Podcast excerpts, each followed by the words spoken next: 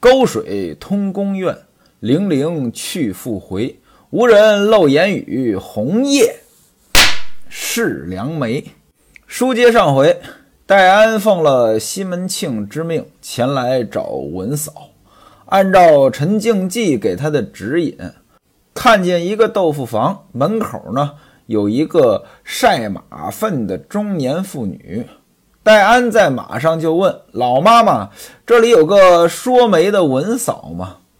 这中年妇女说：“隔壁对门就是。”顺着中年妇女的指引，戴安来到门口，果然如陈静济所说，两扇红对门。跳下马来，拿鞭子敲门：“文嫂在家不在？”开门的是文堂，文嫂的儿子。您是哪儿来的呀？戴安说：“我是提刑西门老爹家来的，我来请文妈，让文妈呢快过去。”文堂一听说这是提刑西门大官府里来的，赶紧让进来。戴安呢把马拴住，走到里边，见上面呢供养着立誓纸，有几个人呢在那里算进香账呢？这什么意思呢？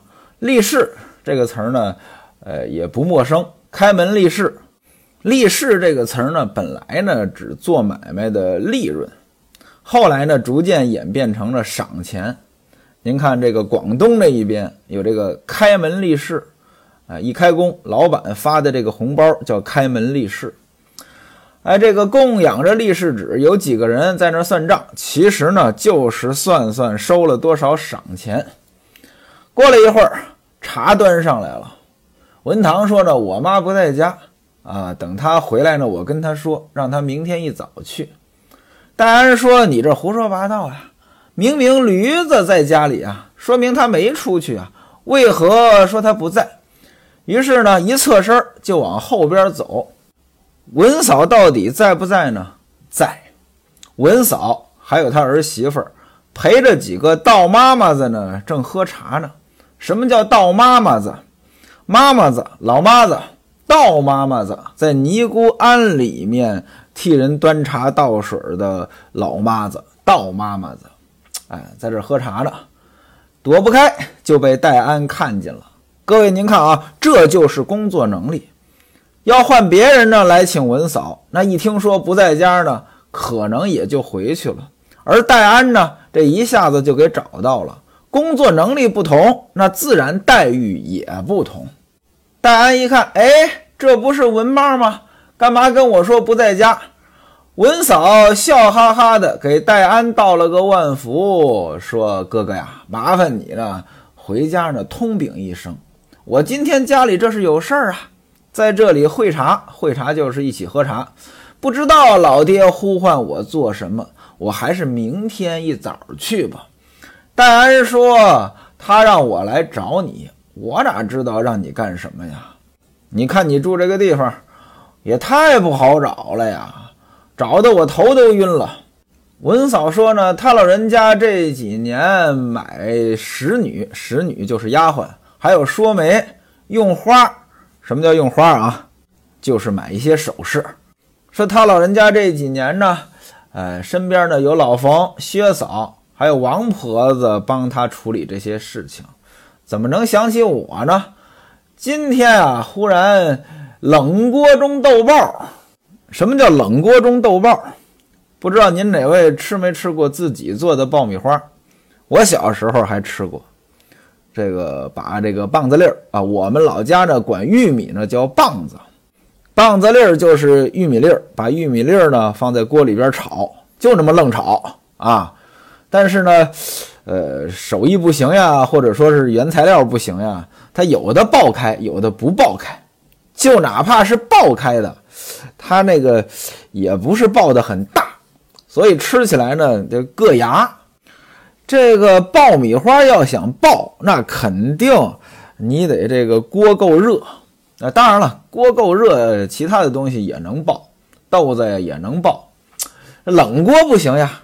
那锅都已经冷了，还有一个豆子爆了，这是很突然、很意外，呃，所以冷锅中豆爆呢，就是没想到今天怎么又想起我来了？我猜呀，你六娘没了，一定呢让我替他呢说媒，补你六娘的窝。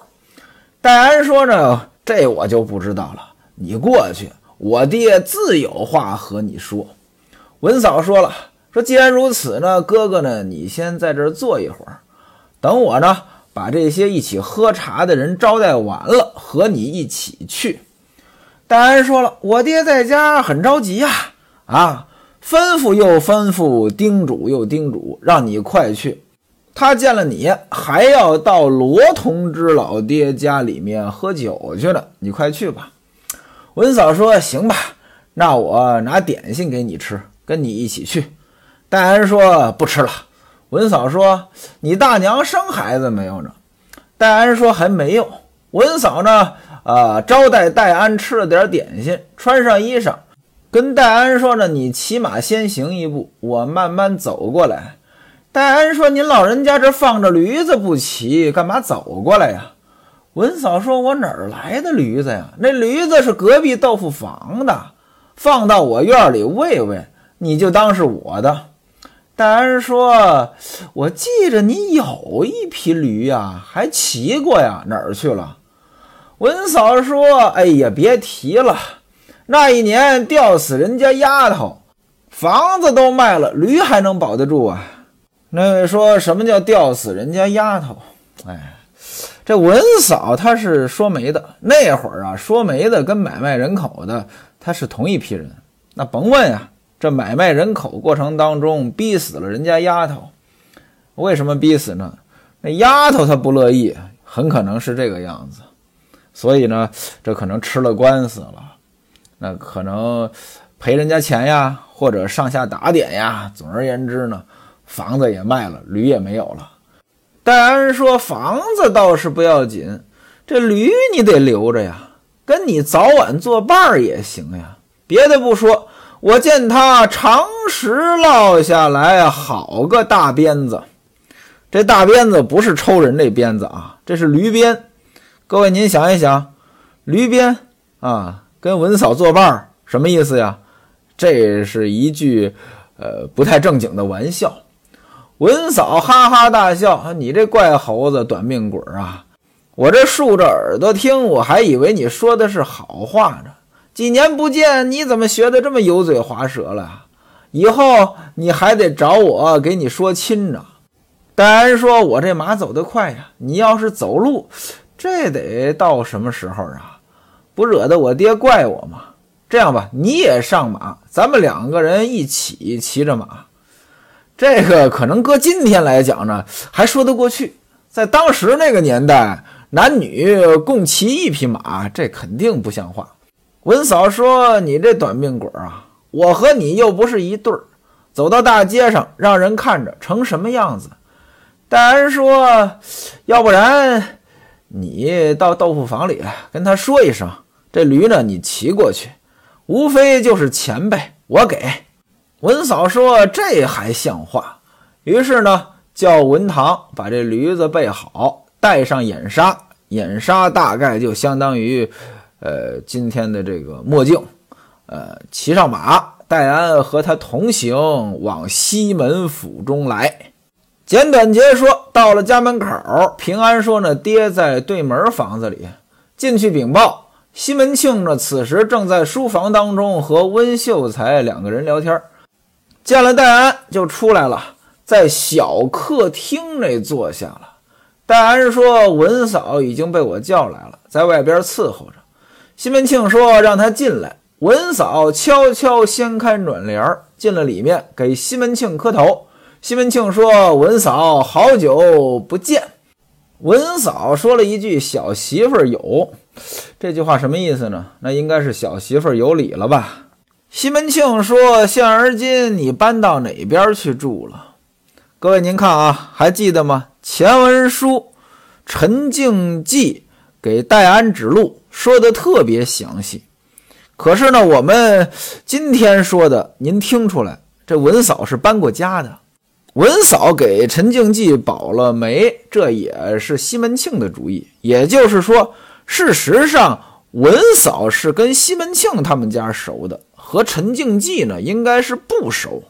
那这个交集呢，可能就是这个保媒。保媒之后就没交集了。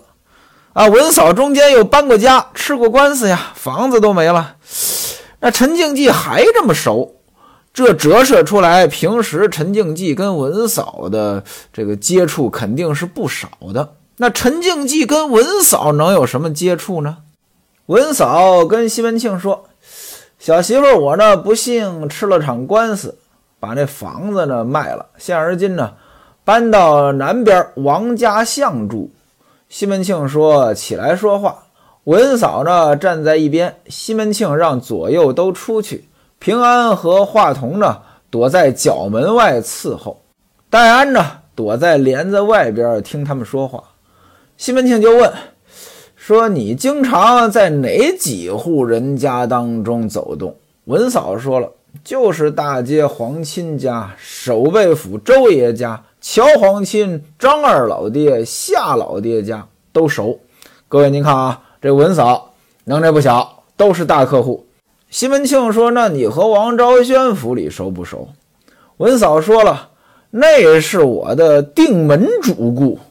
什么叫定门主顾？其实应该是顶门主顾，主要的客户。”他的太太还有三娘，经常照顾我的花翠、花翠首饰，经常在我这儿买首饰。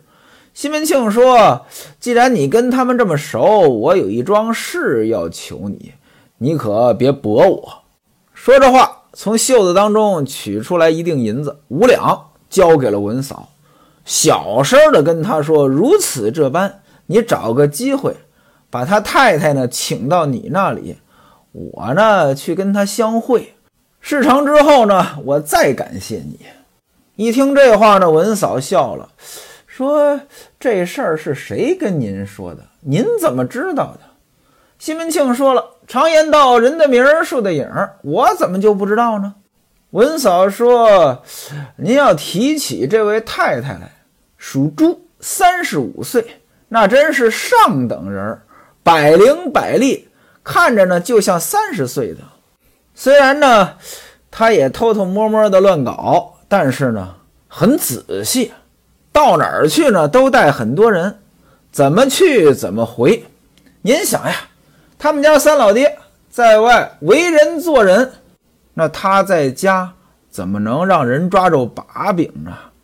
您说的这事儿啊，肯定是以讹传讹了，传的邪乎了。他没在我这儿。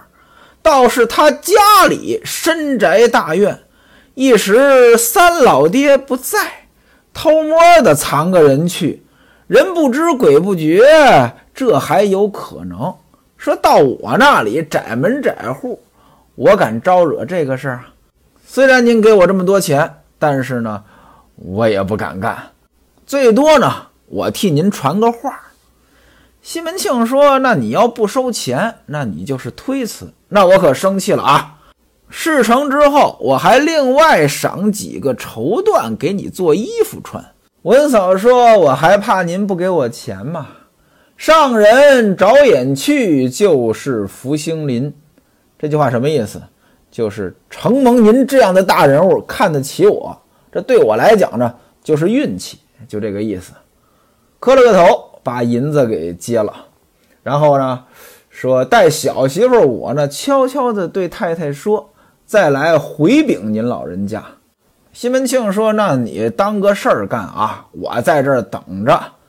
你呢，要是来找我，就来这边，不要再让别人呢通禀。”文嫂说：“我知道了，呃，不是明天就是后天，准有个结果，我给您带回来。”说这话呢，就走出来了。各位，您看啊，文嫂这又挣钱了，但这是正经的钱吗？就不是。这就所以说了，这个发财怎么发，这个问题呢，其实呢是值得思考的。按理说呢，文嫂这样的人，他能有这么多大客户，业务呢是不愁的。可是呢，他还不满足。他还要干点这些伤害大客户的事儿，这样的话来钱才来得快。不过反过来又说了，他如果不干这些事儿，这些大客户能不能成为他的客户，这也就是个问题了。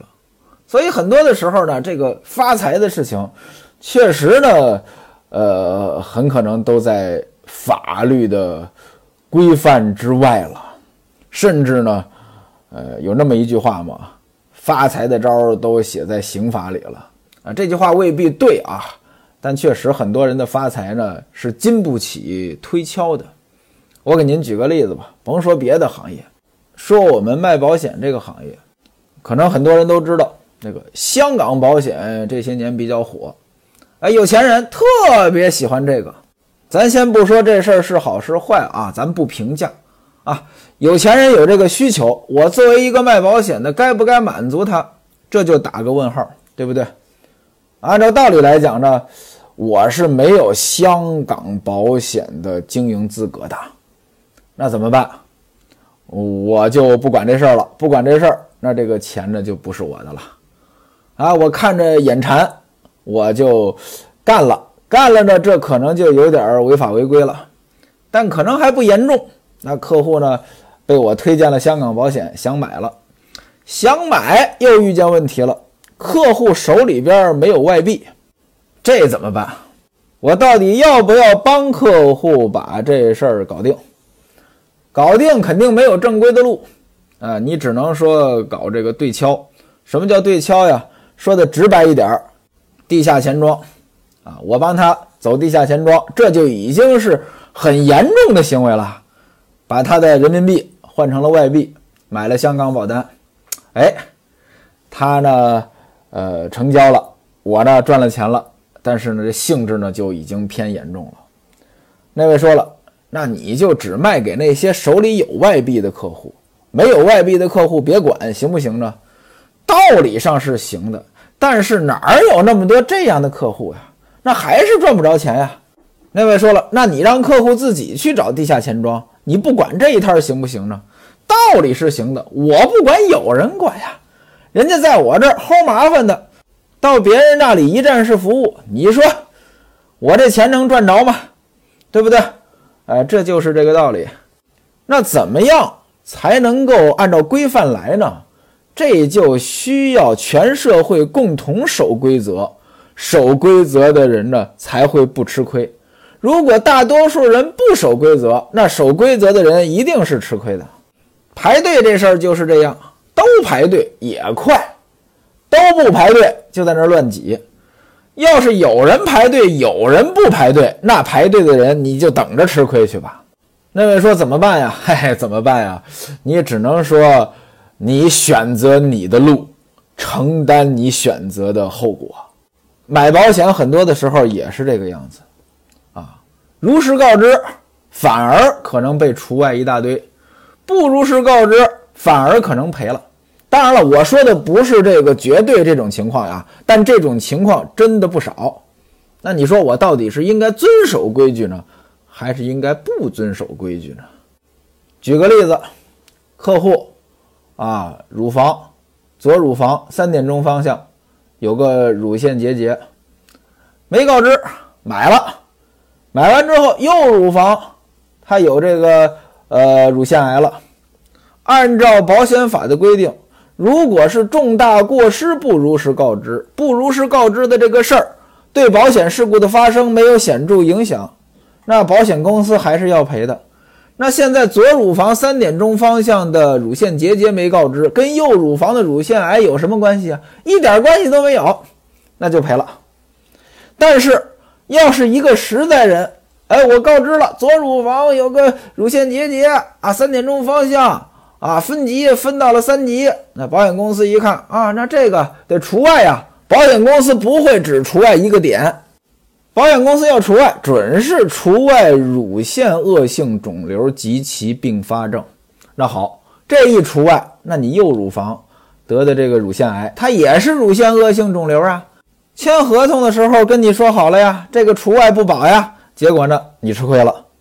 当然了，我不是鼓励不如实告知啊。我只是以我熟悉的这个行业，呃，来说明一下，就这个道理，关于规则该怎么遵守。其他行业我相信也有类似的现象，只不过学徒我呢，我不懂其他行业呀，我就懂保险呀。生活当中方方面面难免会有一些让我们想不通的现象。您比如说，现在呢就业形势不太好，很多公司裁员。裁员这个事儿它也有意思，怎么着？你比如说第一批被裁的人，公司呢也有钱，而且呢因为公司之前效益好，呃你的历史工资呢也高，所以裁员的时候呢给你的补贴也高。再加上呢你是第一批被裁的。哎，你裁的时候呢，市场上呢还是有一些机会找工作的，你还能顺顺利利的找工作。那第一批被裁的人反而呢，哎呀，这个可能不是最倒霉的，甚至可能占便宜。我眼巴前就有这样的事儿。但是第二批、第三批、第四批往后被裁员的人，那可能情况就不一样了。一个呢，呃，又过了一些时间了，啊，你的工资因为公司效益不好，你的工资也降低了呀。那你被裁的时候，啊，按照过去的工资参考来赔，就赔不了那么多了。第二呢，你被裁之后，市场上被裁的人多了，找工作的人多了呀，你还不好找工作了，后被裁的人反而可能吃亏。你说这叫什么事儿？还有一些公司的裁员非常搞笑，裁员的时候先裁谁呢？啊，先裁那些能找着工作的人，能找着工作的人往往是能力强的人。结果呢，这公司越裁，留下的人呢越菜，啊，这个公司的效益呢越差，恶性循环了。那位说了，有这么傻的老板吗？先裁好员工？哎呀，老板不傻，但是呢，老板不能裁员的事儿自己干吧？准是分配到各部门啊，你们部门裁百分之十，你们部门裁百分之五。那作为部门长，天天跟这些员工在一起，他有感情呀。人不是这个呃光受规则约束呀，他也有感情呀。那他想的是什么呢？反正公司是老板的，又不是我的。我作为这部门的领导，我照顾好这几位啊。你们几位啊，裁你吧。为什么裁你呢？你又能拿补贴，你找工作又不愁。裁别人，别人活不了。你想想，十有八九这么干。生活当中有很多的不一定，怎么解决？事实上呢，在管理上边。没有一劳永逸的完美解决方案。如果有的话，我泱泱中华上下五千年早就探索出来了。管理呢，永远有其局限性，永远要这个根据情况的变化而调整。好，闲言少叙，书归正传。文嫂就挣了这个昧心的钱，出来之后，戴安说了：“说文嫂呢，你看你这又赚了钱了。”你给我一两银子呗，我把你请过来呀，你不能吃独食啊！各位您看啊，这就叫吃回扣。这吃回扣呀，分两种，一种是什么呢？一种是你真有决定权，权力寻租；另外一种呢，是你没有决定权，但你呢让人家觉得你有决定权啊，然后呢，呃，模仿权力寻租，什么意思呢？这个李逵跟李鬼。你说李逵啊，站在这个路边打劫，那他真有本事。李鬼不行，李鬼没本事。但是呢，我打扮成李逵的样子，让你觉得我是李逵，你怕我，你也给我钱了。戴安这个寻租，呃，此时呢就是李鬼式的寻租。其实，呃，没有戴安，派别人去叫文嫂也得来，对吧？而且呢，这单子百分之百是文嫂的，呃，跟别人没关系。可是信息是不通的呀，对不对？所以呢，李鬼式寻租还是有机会的。我之前呢，呃，认识一小姑娘，她说她男朋友就这样，啊，总让人家外边的供应商觉得他有多大权力似的。实际上呢，他没什么权利。哎，就靠这些，人家也吃了不少回扣。当然了啊，吃回扣是不对的啊，咱们只是分析这个现象。呃，我不支持吃回扣啊。话说这个戴安。哎，跟文嫂呢要钱。文嫂说：“猢狲隔墙略筛迹，还不知养着合着呢。”这什么意思？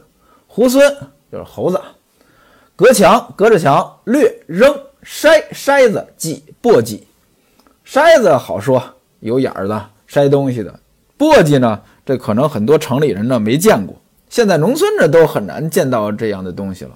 我小时候呢，家里还有簸箕，把这个粮食里边有杂物，啊，往往呢是有什么一些树叶、草叶呀，啊，这一起呢放到簸箕里边，啊，那个拿这个簸箕呢，夸夸夸夸夸，啊，这么颠几下，那些轻的东西呢就被颠出去了，这是一个筛选的工具啊。那这个还不知仰着合着什么意思呢？各位您想呀，隔着墙扔过来掉地下。这猴子不知道它是正着呀还是反着呀，就这个意思。那文嫂为什么说这事儿呢？那意思这事儿我办得成办不成还不一定呢，能不能挣着钱还不一定呢。你现在就跟我要钱，没给钱啊！出门骑上驴，他儿子呢，呃，拉着驴，哎，就走了。西门庆和温秀才两个人又聊了一会儿天儿。过了一会儿呢，夏提刑来了。两个人穿戴整齐，穿上官服，啊，到这个罗同之那边喝酒去了。啊，这个罗同知，姓罗的同知，这人叫罗万象。同知是什么官呢？知就是知府，同知和知府一样，啊，副知府。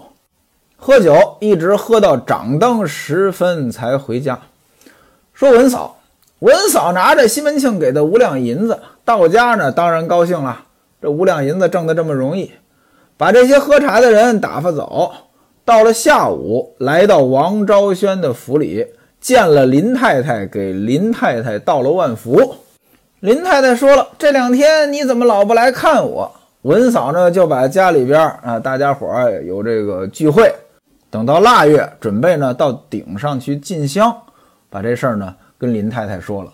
林太太说：“这事儿你儿子去办就行啊。”你不用去呀，文嫂说：“我哪有时间去呀？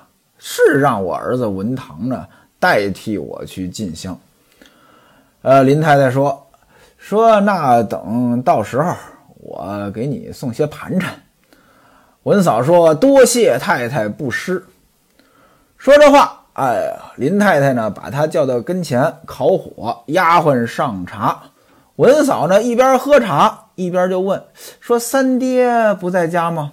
林太太说了：“他又有两天呢没回家了，啊，就在里边休息，里边院里，整天呢是搭着这帮狐朋狗友，棉花卧柳，把花一样的媳妇呢丢在家中，不管不顾，这可如何是好？”文嫂又问说：“三娘怎么没见着呀？”三娘。王三官的娘子，这林太太呢是王三官他妈。林太太说了，她还在房里没出来呢。此时呢，文嫂一看呢四下无人，就说：“没关系，太太您放心，小媳妇我有个办法，管情让这帮狐朋狗友都散了，让三爹收心，再也不进院中了。”太太，您要是让我说，我才敢说；您要是不让我说，嘿嘿，那我可就不敢说。